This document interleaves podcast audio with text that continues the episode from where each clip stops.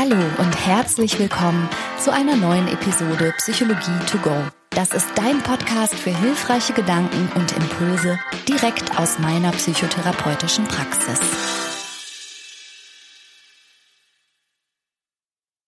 Hallo und herzlich willkommen zu einer neuen Episode Psychologie to go. Mein Name ist Franka Ceruti. Ich bin psychologische Psychotherapeutin und habe eine Praxis für Verhaltenstherapie und jeden Sonntag erzähle ich dir hier ein bisschen was aus der Praxis. Und heute habe ich mir gedacht, spreche ich mal über ein Thema, das wirklich, ich möchte fast sagen, der häufigste Anlass ist, warum Menschen überhaupt zu mir in die Praxis kommen, abgesehen von Angststörungen, und das sind Depressionen. Und mir ist aufgefallen, dass obwohl es diesen Podcast ja auch nicht gerade erst seit gestern gibt, ich noch nie so ganz genau darauf eingegangen bin, woran man überhaupt Depressionen erkennen kann. Und für dieses Gespräch möchte ich gerne einen ganz besonderen Menschen an meine Seite holen. Der ist immer an meiner Seite. Das ist mein Ehemann Christian. Und wenn er mich gleich begrüßen wird, bitte sei nicht irritiert.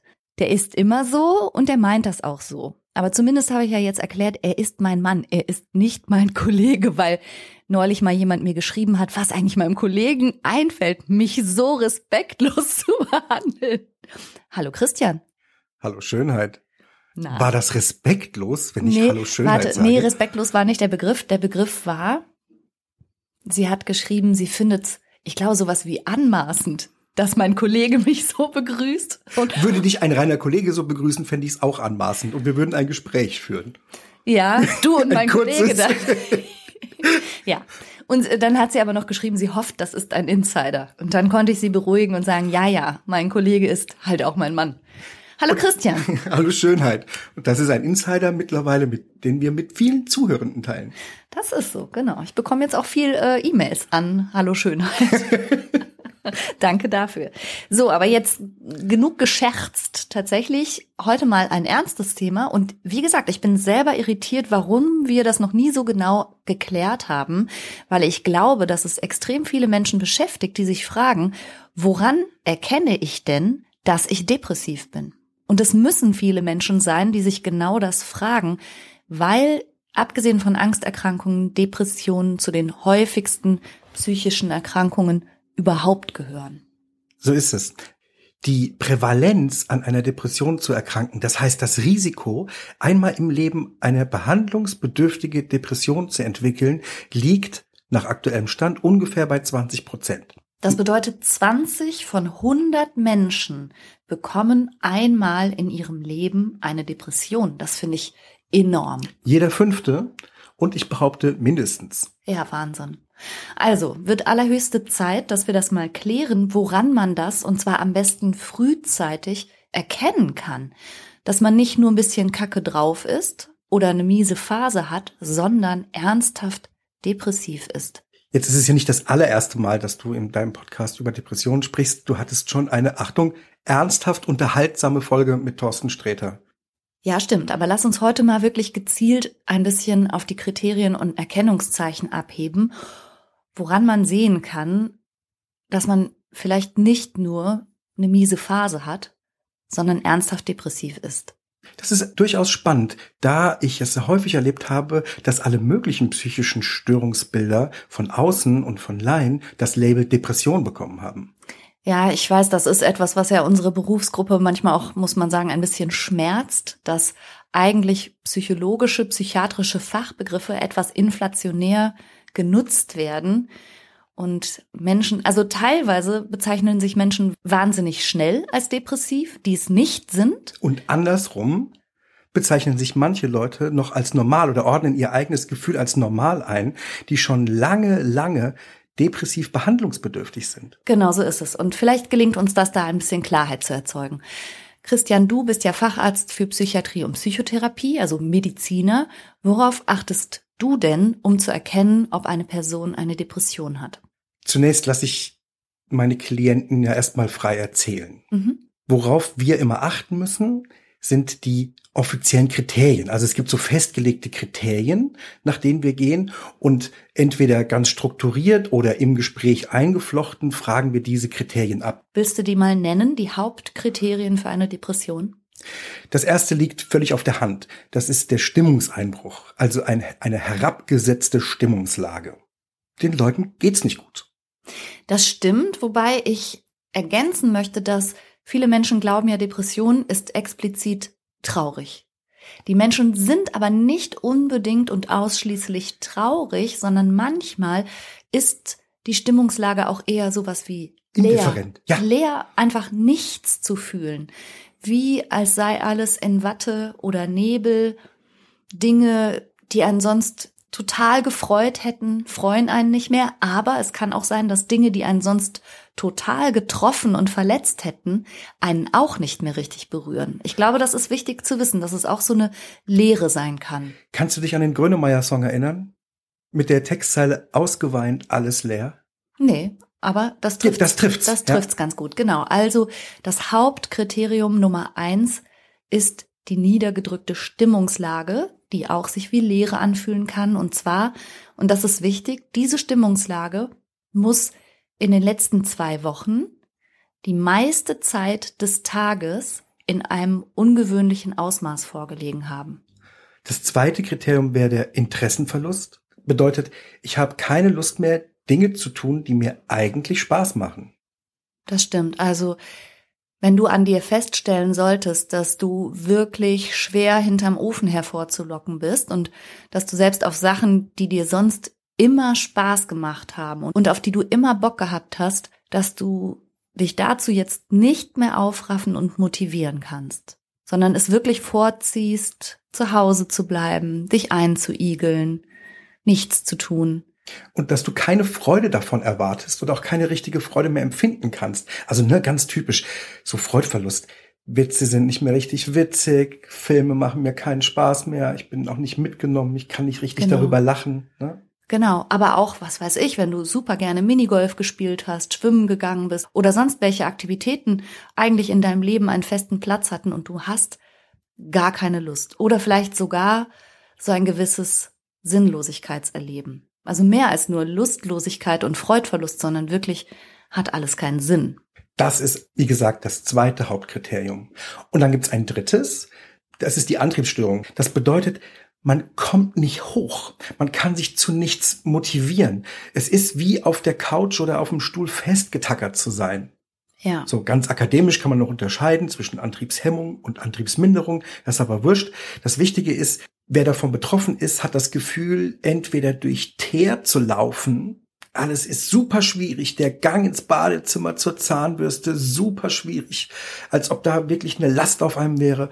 Oder man kommt zu wichtigen Dingen auch gar nicht erst richtig hoch. Wie mit einem Bungee-Band an der Couch festgezurrt Mhm. Man kann gerade so aufstehen und dann zuckt zieht's einen wieder zurück. Genau. Und typisch ist auch, dass wenn es einem dann gelingt, etwas zu tun, und das muss wirklich nichts sein, was einem aus einer anderen Perspektive irgendwie wahnsinnig anstrengend vorkäme, trotzdem sind die Leute total schnell ermüdet. Also selbst nach Kleinigkeiten. Und das ja. kennen sie natürlich nicht von sich. Und wundern sich, warum alles anstrengend ist und ja. sie nach den kleinsten Aktivitäten im Grunde sich wieder ausruhen müssen. Kurz einkaufen gewesen, halber Einkaufskorb, zu Hause angekommen, sofort auf die Couch fallen lassen und nichts ausräumen können, weil es nicht geht. Genau, und an der Stelle kommt dann übrigens häufig auch noch ganz massive Selbstabwertung ins Spiel, dass die Leute sich dafür stark verurteilen und innerlich hart mit sich ins Gericht gehen, sich als faul beschimpfen und sowas und einfach nicht verstehen, dass das schon Erkrankung ist, die da jetzt gerade greift. Ja. Okay, lass uns die drei Hauptkriterien also nochmal zusammenfassen. Das erste Hauptkriterium ist die deutlich gedrückte und für dich als vielleicht betroffene Person wirklich untypisch gedämpfte Stimmungslage. Das zweite ist Interessenverlust, Freudlosigkeit. Und das dritte ist der starke Antriebsmangel und die hohe Ermüdbarkeit nach Kleinigkeiten. Davon müssen zwei zutreffen, um später die offiziellen Kriterien zu erfüllen. Weiter im Gespräch schauen wir dann nach den sogenannten Nebenkriterien. Ja. Die heißen zwar Nebenkriterien, in Wirklichkeit stehen da aber ziemlich fiese Gefühle dahinter. Ja, genau. Also Nebenkriterien nicht im Sinne von nebensächlich, sondern auch durchaus Dinge, die die Lebensqualität wahnsinnig beeinträchtigen können. Und dazu gehört etwas, was zum Beispiel die Betroffenen häufig super belastend finden und ehrlich gesagt auch beängstigend ist, dass sie an sich feststellen, dass irgendwas mit ihrem Gedächtnis nicht mehr in Ordnung zu sein scheint. Oh ja. Dass sie sich nicht nur nicht gut an Dinge erinnern, sondern sich auch ganz schwer nur konzentrieren können. Und tatsächlich kann das ein Ausmaß annehmen, das man dann als Pseudodemenz bezeichnet. Die Betroffenen haben ganz schwer das Gefühl, alles zu vergessen, nicht mehr zu wissen, wo sie was hingelegt haben, was sie gerade gelesen haben, was jemand gesagt hat oder welche Termine anstehen. Genau. Und tatsächlich ist es nicht selten, dass Menschen sich wegen dieser Symptome neurologisch vorstellen, weil sie wirklich glauben, sie haben möglicherweise eine frühe Form von Demenz. Und dann stellt sich heraus, nee, sie sind tief depressiv und diese Art von Konzentrations- und Gedächtnisstörungen können eben zu dem ganzen Symptombild dazugehören. Und typisch ist halt aber auch und echt der Klassiker, überhaupt nicht mehr lesen zu können, weil man sofort vergisst. Also die Augen wandern über die Zeilen, aber das Gehirn arbeitet nicht mit und auch Serien nicht mehr schauen zu können und so. Das sind so auffällige Alltagsbeispiele. Die Betroffenen haben das Gefühl, dass sie was vergessen haben. Ich finde es aber ganz spannend, denn echtes Erinnern ist nämlich gar nicht im Spiel. Weißt du, wenn du was erinnerst, dann kommen die Informationen sozusagen, stellen wir sie uns als Buch vor, durch deine Augen, rattern durch verschiedene Zahnräder im Gehirn, die werden da durchgeschleust und verarbeitet und irgendwann werden sie hinten im Gedächtnisregal sozusagen abgestellt. Mhm. Bei einer Depression ist es tatsächlich so, dass die ganzen Zahnräder, von denen ich geredet habe, die ganzen Hirnareale, wo Informationen durch müssen, wie wild arbeiten. Unbewusst häufig, aber die arbeiten wie wild. Und auf dem Weg wird das, wird das Buch, die Information zerschreddert. Und es wird überhaupt nicht im Gedächtnisregal abgelegt. Das mhm. heißt, man vergisst gar nicht, sondern die Information ist nie im Gedächtnis angekommen. Ist nie abgespeichert worden. Ja. Letztendlich Konzentrationsstörung. Ja, genau. Und das finde ich auch ein, ein krass belastendes Symptom. Ja, weil es auch die Leistungsfähigkeit einschränkt wie verrückt. Das ist auch das, warum die Leute dann irgendwann sich nicht mehr so richtig arbeits- oder auch alltagstauglich fühlen. Sind sie auch nicht. Und das führt so ein bisschen zum nächsten Punkt, der gehört auch zu den sogenannten Nebenkriterien, ist aber keineswegs nebensächlich. Und das ist das verminderte Selbstwertgefühl, das die Betroffenen schildern. Also sie merken, dass sie nicht mehr so funktionieren, wie sie es von sich gewohnt sind, vielleicht auch nicht mehr so gut gelaunt, so fröhlich und all das, vielleicht für andere nicht mehr so da, nicht mehr so teilnehmend an Aktivitäten und so weiter und beginnen sich darüber selbst abzuwerten. Sie fühlen sich tatsächlich nicht mehr so viel wert. Ja, gemeinerweise kommen da zwei Sachen aus einer Depression zusammen. Wie du gesagt hast, die tatsächliche mindere Leistungsfähigkeit durch die Einschränkung und weil eine Depression ganz prinzipiell immer über alle Gedanken und Fantasien so eine Art Grauschleier legt. Alles ist schlechter. Kein blauer Himmel, nur noch grauer Himmel keine Sonne, sondern nur noch Mond sozusagen. Weißt du, mhm. alles wird mhm. im schlechtesten möglichen Licht gesehen. Ja. Und auch das Selbst wird im schlechtesten möglichen Licht gesehen. Das ist in den Gesprächen auch das, was die Klienten dann berichten für gewöhnlich. Ja. Die reden schlecht von sich. Ganz schlecht. Also das innere Selbstgespräch von depressiven Menschen ist häufig durch ganz viel Selbstabwertung gekennzeichnet. Und im schlimmsten Fall kann genau das wirklich überspitzt und manchmal sogar wahnhaft werden, dass die Leute eine Art Minderwertigkeitswahn entwickeln oder auch eine Art Schuldwahn. Wahn muss man an der Stelle vielleicht kurz erklären, mhm. ist ein originaler psychiatrischer Begriff, der kurz gesagt bezeichnet, dass jemand falsche, aber unverrückbare Überzeugung, die jemand hat. Das heißt, wenn ein, Schuld, wenn ein Schuldwahn besteht, dann fühlt sich der Betroffene schuldig an irgendwas. Er ist aber nicht schuldig, aber man kann es ihm überhaupt nicht ausreden. Das wäre ein Schuldwahn. Genau. Das ist dann auch schon eine sehr schwere Form von Depression. Ein weiteres, in Anführungszeichen, Nebenkriterium ist die Hoffnungslosigkeit. Mhm. Vor allem, wenn eine Depression fortgeschritten ist oder lange nicht behandelt ist oder sehr schwer ist, stellt sich eine Form von Hoffnungslosigkeit ein, die für gewöhnlich auch in jedem Gespräch abgefragt wird. Ja, deshalb, weil sich gezeigt hat, dass Hoffnungslosigkeit einer der Hauptprädiktoren für Suizidalität ist. Denn das gehört zur Wahrheit dazu, Depression ist unter Umständen eine tödliche Erkrankung. Man sagt, dass an 90 Prozent aller Suizide eine schwere Depression beteiligt war. Das heißt, die meisten Menschen, die sich entscheiden, sterben zu wollen, sind sehr depressiv. Suizid ist insofern die schlimmste Konsequenz einer unbehandelten Depression. Und um das abzufragen, fragen wir Therapeuten und Therapeutinnen, aber auch ihr Psychiater und Psychiaterinnen immer nach Hoffnungslosigkeit. Wenn jemand keine Hoffnung mehr hat, dass es besser werden wird und nicht mehr besonders in die Zukunft orientiert ist. Das heißt, auch die Zukunft nur noch hoffnungslos grau in grau sieht und keine Pläne mehr hat, dann ist das ein ganz alarmierendes Zeichen. Genau, und wo du jetzt schon Suizidgedanken angesprochen hast, das fragen wir auch. Immer. Auch Suizidgedanken sind ein Nebenkriterium. Und sag mal, hast du nicht Angst, wenn du jemanden nach Suizidgedanken fragst, dass du ihn erst auf die Idee bringen könntest? Ja, das äh, meinen tatsächlich viele Menschen. Ne? Sie haben Angst, andere direkt darauf anzusprechen, so vielleicht aus der Idee heraus, sie würden dadurch schlafende Hunde wecken oder jemanden erst auf diese Idee bringen. Tatsächlich ist es auch, muss man sagen, nicht von der Hand zu weisen. Es gibt den sogenannten Werter-Effekt. Hast du davon schon mal gehört? Ja, klar. Mein Bruder hat den Werther gespielt in der Schule. Ah ja, dann weißt du natürlich Bescheid über den Werther-Effekt.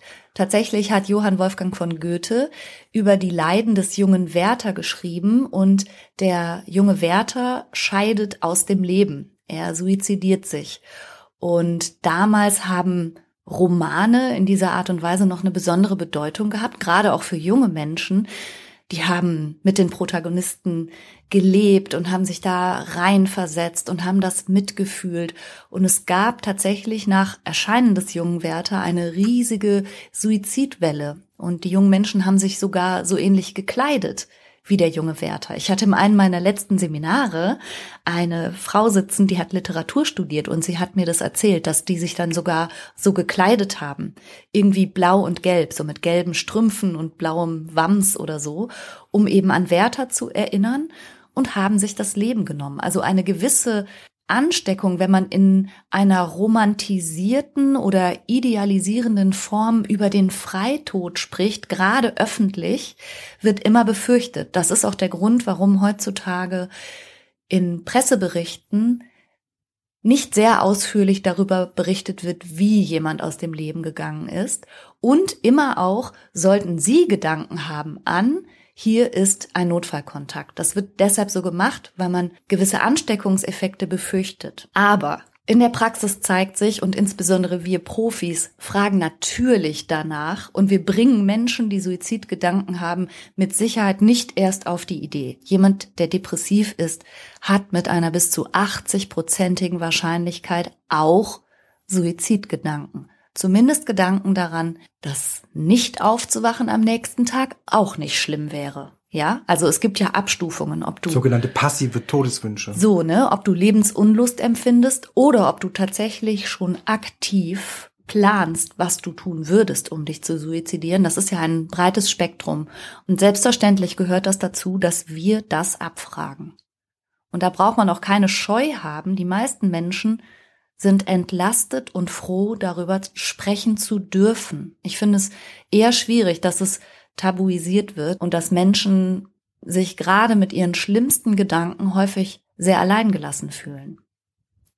Die Frage nach Suizidgedanken gehört regelhaft in jedes klinische Psychiatergespräch mit rein. Es geht dann auch darum, du sagst immer auf einem Kontinuum rauszufinden, wie nah dran oder wie weit weg man davon ist, mhm. tatsächlich. Und eines kann vielleicht ganz beruhigend sein, eine kurze Fantasie an den eigenen Tod, die hat praktisch jeder mal im Leben gehabt. Ja. Also es ist mal mehr und mal weniger alarmierend, je nachdem, wo man sich eben auf diesem Kontinuum befindet, aber es muss abgeklärt werden. Und es gehört eben einfach ein Stück weit zur Depression auch dazu. Ganz wichtig an der Stelle, natürlich findest du auch in dieser Episode, in den Shownotes, Hilfsmöglichkeiten und bitte solltest du dich darin jetzt sehr wiederfinden, lass dir helfen. Bitte glaub mir, glaub uns, wenn wir dir sagen, auch schwere depressive, schwer suizidale Gedanken sind vorübergehend und dir kann geholfen werden. Auch wenn dein Gehirn dir vorgaukelt, es gibt keine Hoffnung, das wird nicht besser, das stimmt nicht. Nein, das, das stimmt einfach ist nicht. die Erkrankung. Ja. Genau. Das ist die Erkrankung. Und sollte es akut sein, kannst du dich an das nächste Krankenhaus, das für dich zuständig ist, wenden. Oder, und wenn das bei dir akut sein sollte, kannst du dich jederzeit an den Notruf wenden. Genau. Also ich fasse nochmal die Nebenkriterien für Depressivität zusammen.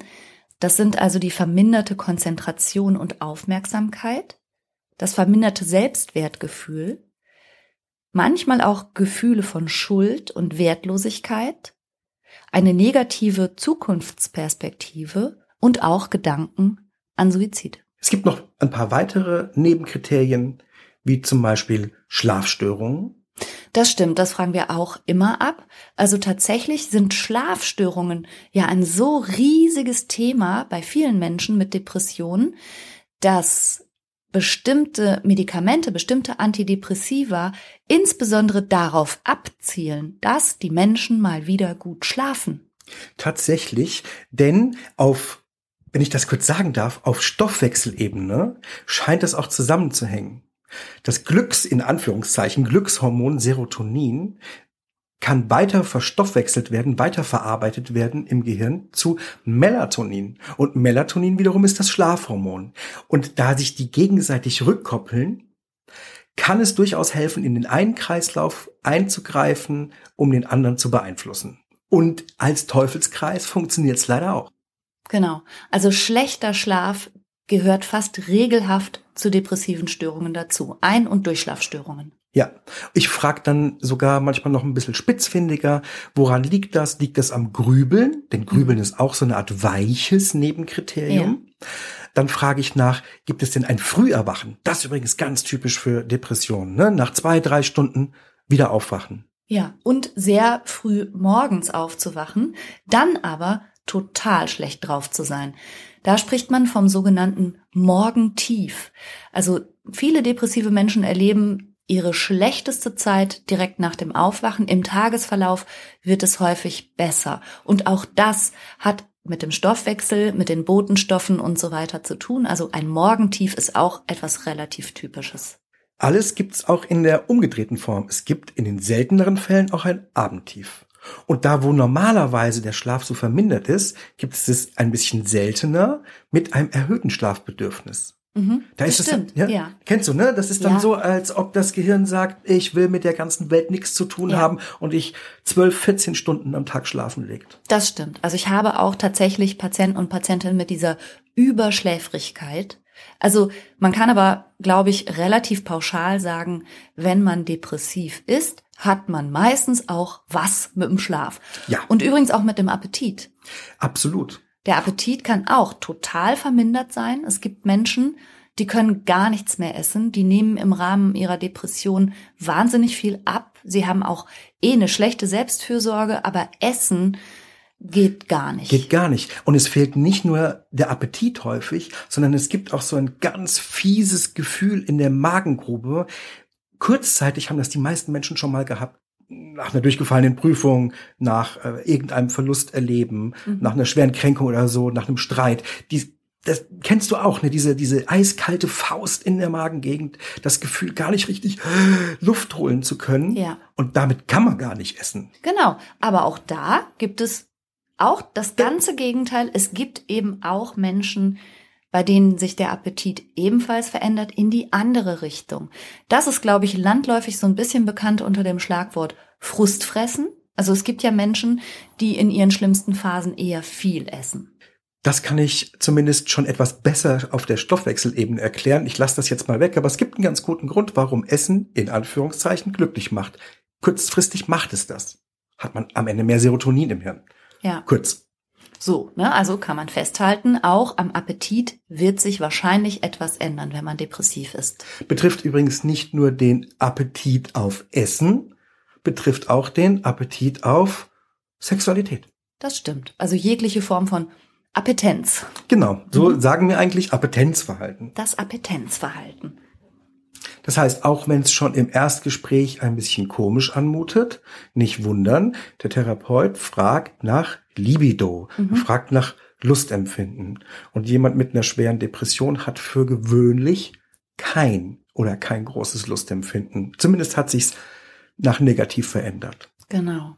Und jetzt du aus deiner klinischen Sicht, worauf achtest du noch? Also wir werden ja auch öfter mal gefragt, kann man eine Depression eigentlich auch irgendwie von außen und an anderen erkennen? Ja, es gibt so ein paar Sachen, die man vor allem über die Dauer der Jahre, sagen wir mal, schon prima vista erkennen kann, also auf den ersten Blick. Mhm. Ganz häufig ist es so, dass schwer depressive Klienten vor uns sitzen und sie sind depressed, sie sind heruntergedrückt, mhm. hängende Schultern, nach vorne übergebeugt, klein gemacht, ja.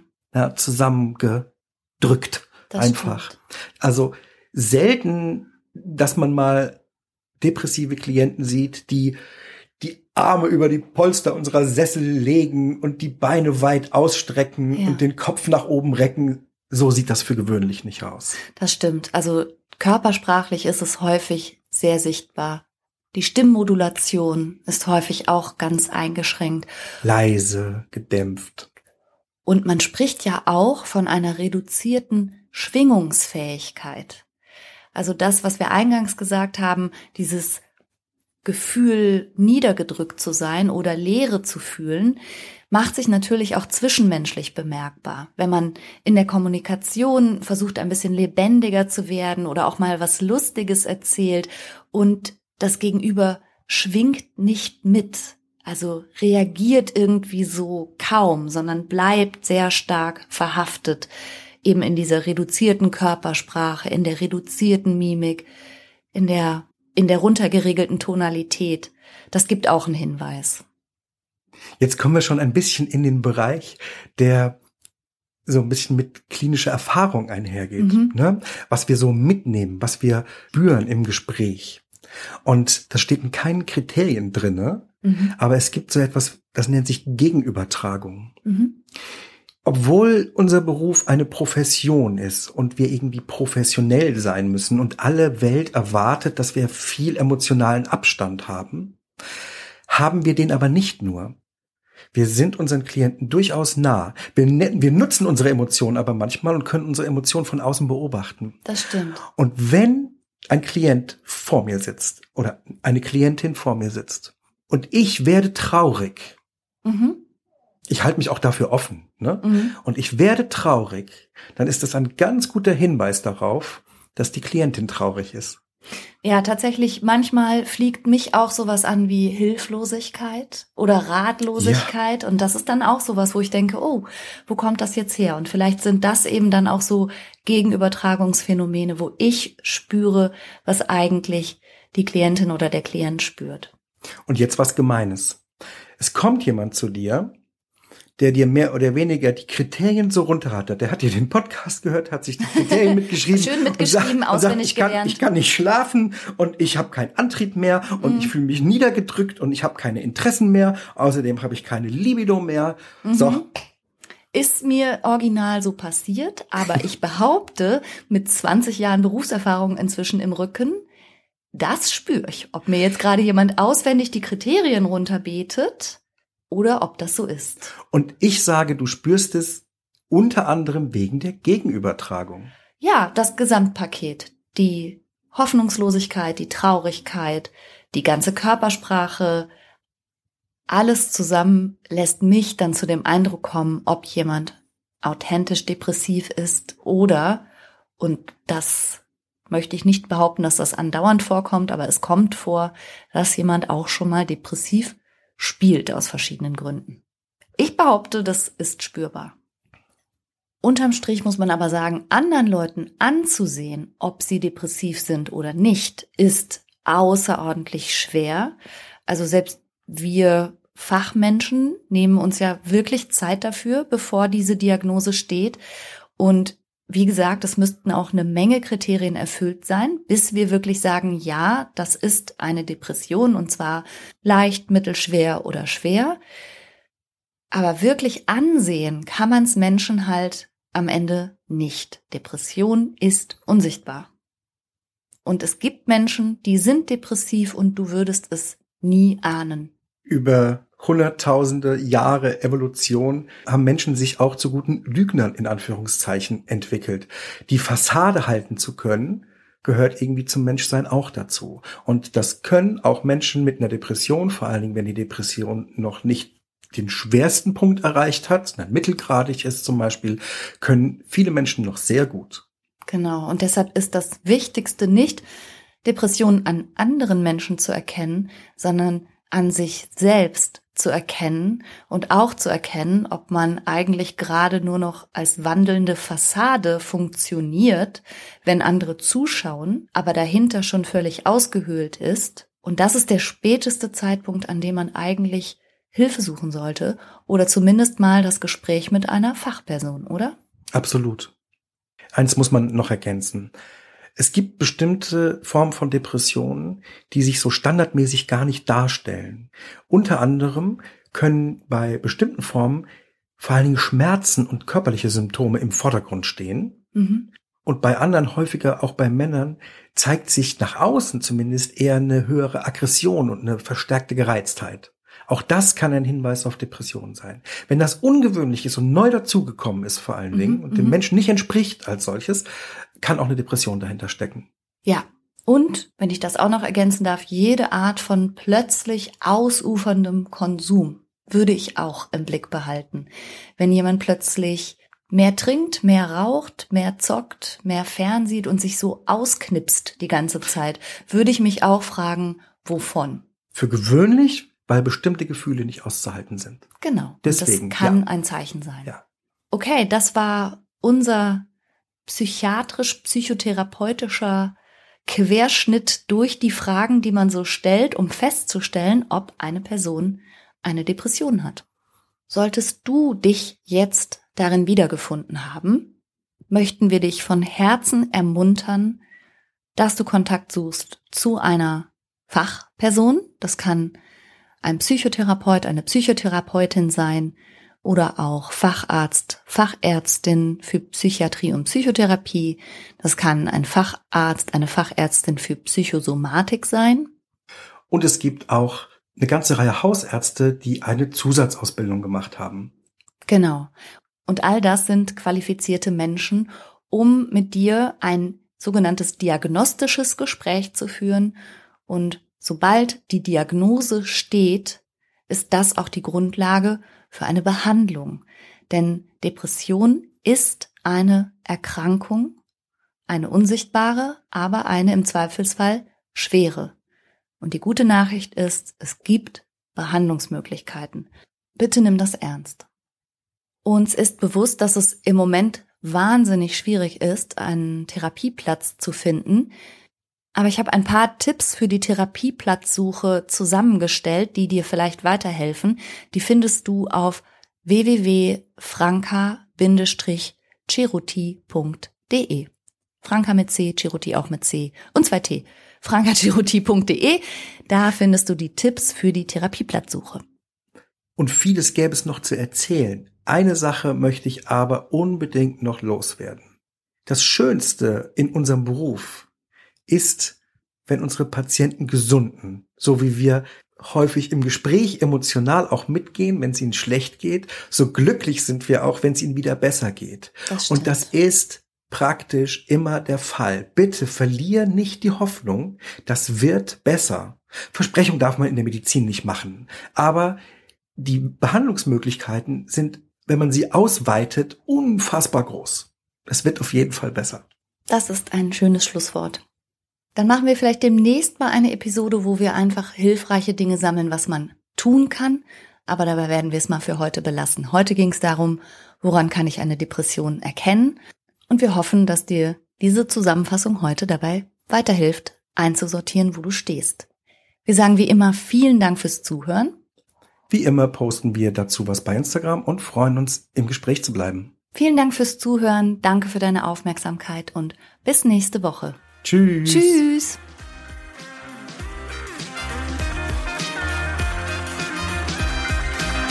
Das war's für heute. Ich hoffe, du konntest eine Menge frischer Gedanken für dich mitnehmen. Mehr davon gibt's auch auf meiner Seite www.franca-ceruti.de